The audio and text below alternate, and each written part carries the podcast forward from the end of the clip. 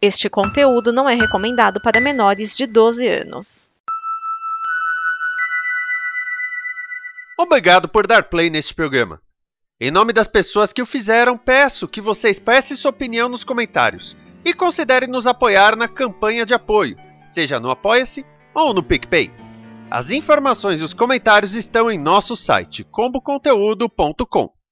Agora, fique com o programa. Pintou notificação no teu telefone? É, desculpa, não é gol do Rony. É mais uma edição do AG Placado Brasileirão. Arena Geral. AG Placar do Brasileirão. Unidos para torcer. Geraldo Geraldo do Meu Brasil Varonil, seja muito bem-vindo, seja muito bem-vinda a mais uma edição do AG Placado Brasileirão, seu resumo do Campeonato Brasileiro de Futebol. Essa é a edição de número 103. Estamos aqui de olho na rodada de número 24 do Campeonato Brasileiro. Rodada essa que tem o Palmeiras com uma distância encurtada. Lógico, foi um ponto só, mas são sete pontos agora do primeiro colocado para o segundo, que é o Flamengo, não é mais o Fluminense. Além disso, o destaque a grande campanha do Fortaleza no retorno, 5 jogos, 5 vitórias, além de outros assuntos que vamos conferir agora nos jogos da semana. Começamos com o clássico goiano. O Goiás venceu o Atlético por 2 a 1. Na Serrinha, os donos da casa mandaram bola na rede com Caetano e o estreante Marquinhos Gabriel. Shailon veio do banco e descontou para o Dragão, que não conseguiu reagir a tempo de virar o jogo. Pedro Raul, artilheiro do campeonato, até marcou dele, mas o juizão anulou o gol por impedimento. O resultado coloca o Goiás longe do seu rival, que afunda ainda mais o Z4. E para completar, Jorginho foi demitido logo após a partida. Será que isso foi culpa do Abel Ferreira também? Em duelo de times ameaçados pelo Z4, o Coritiba venceu o Havaí por 1 a 0 no Couto Pereira. O gol da vitória saiu dos pés de Fabrício Daniel no segundo tempo. Com o resultado, o Coritiba deixa o Z4 e complica ainda mais o Leão de Florianópolis na classificação, com 7 partidas sem vencer. Em mais um jogo entre líder e vice-líder, o terceiro em três rodadas, Fluminense e Palmeiras empataram em 1 a 1 no Maracanã. O Verdão abriu o placar com um golaço do Rony, Gol esse que nós vamos ouvir agora. Faz, faz, olha o gol, olha o gol, faz, olha o gol, gol!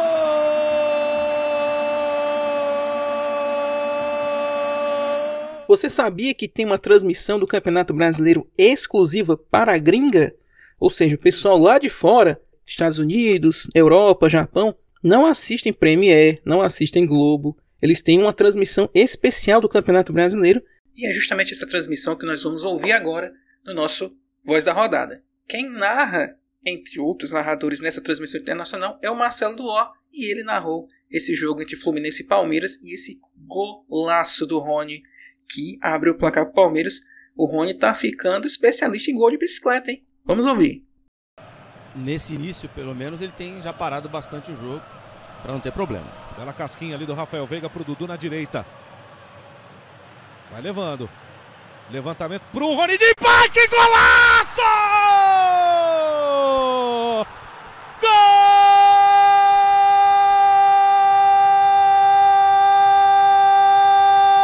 Fantástico, descomunal! Rony tocou notificação no seu telefone. É gol do Rony! Um gol antológico no Maracanã! Vem o Dudu, faz um levantamento de melê, de brincadeira de criança. E o Rony, acrobático, elástico, manda uma bicicleta daquelas que ele tenta anos e anos. E acerta de novo uma bike incrível no canto direito do Fábio. Ainda no primeiro tempo, Manuel deixa tudo igual. O Flu bem que tentou a virada, mas o Palmeiras resistiu.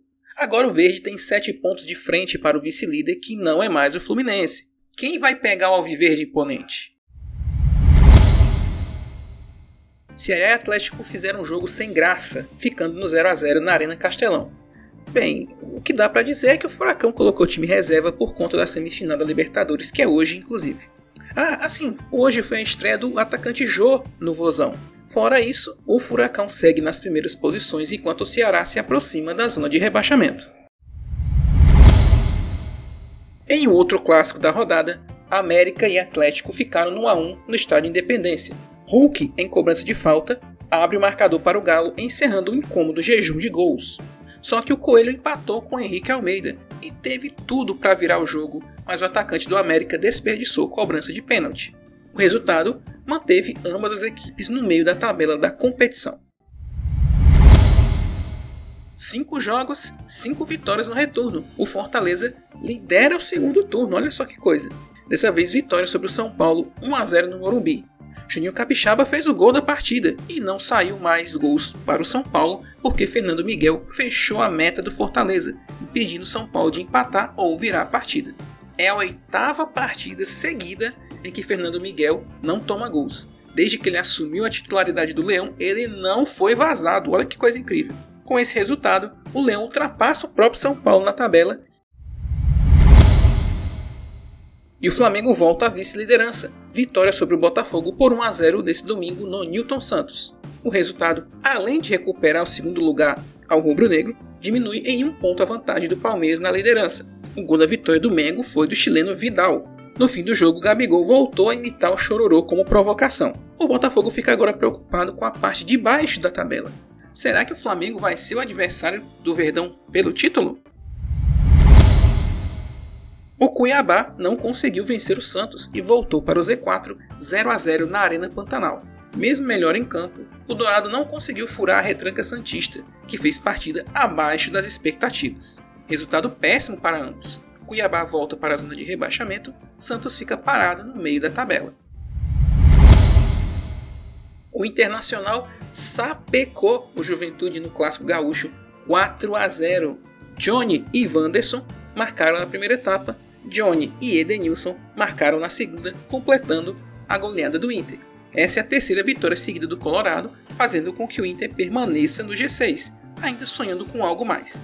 Já o Papo parece que já está encaminhado para a segunda divisão em 2023. E para fechar, o Corinthians, em grande noite do goleiro Cássio, venceu o RB Bragantino por 1 a 0 na Neoquímica Arena. Depois de três jogos sem vencer, o Timão voltou a triunfar no campeonato com o gol de Gustavo Mosquito. O Massabru também que pressionou na reta final, mas parou numa boa atuação de Cássio. O Timão segue no G4, ainda tentando acompanhar o líder, enquanto o Braga está quatro jogos sem vencer, ligando o sinal de alerta.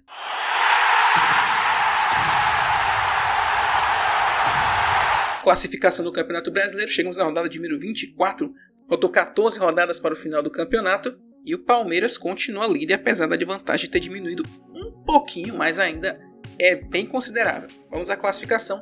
Em primeiro, Palmeiras com 50 pontos, 7 pontos atrás vem o Flamengo com 43, completando o G4, Fluminense e Corinthians com 42. Também com 42 temos o Internacional e o Atlético Paranense com 39, fecham o G6. Na zona da Sul-Americana, Atlético Mineiro com 36, Santos com 34, América Mineiro e Goiás com 32, Bragantino com 31 e Fortaleza com 30 pontos. Quem está ali tentando se escapar do rebaixamento, São Paulo com 29, Botafogo e Ceará com 27 e Coritiba com 25.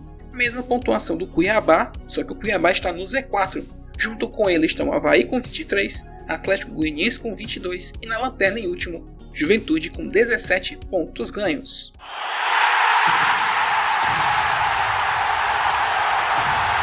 Temos Copa Libertadores nesse meio de semana, então a rodada do fim de semana é a próxima, é a 25. Vamos aos jogos. No sábado, dia 13 de setembro, 4 e meia da tarde, Juventude Havaí no Alfredo Jaconi.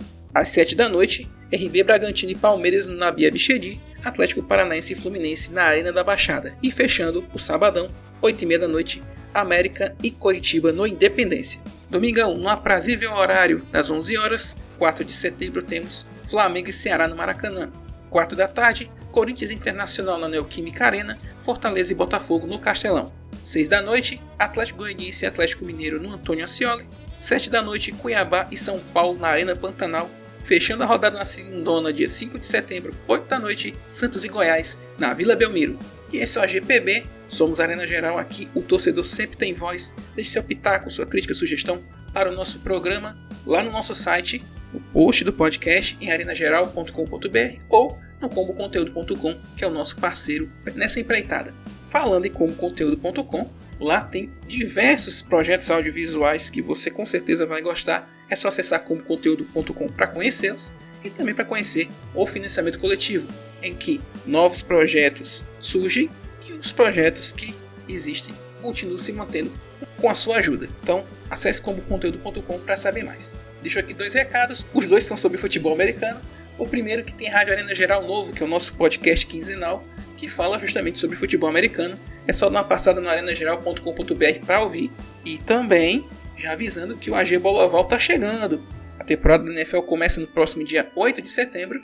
Provavelmente dia 13 ou 14 de setembro, a primeira edição do AG Boloval. Estamos aí vendo a agenda para dizer exatamente qual é o dia. Mas é 13 ou 14 que vamos soltar a primeira edição do AG Boloval, contando como foi a primeira rodada da temporada regular da NFL 2022. Então fica ligado. Deixa seu comentário aí sobre o que você espera também ouvir no AG Boloval. Fico por aqui por enquanto. Nos ouvimos na próxima terça-feira. Abraços a todos. Até a próxima.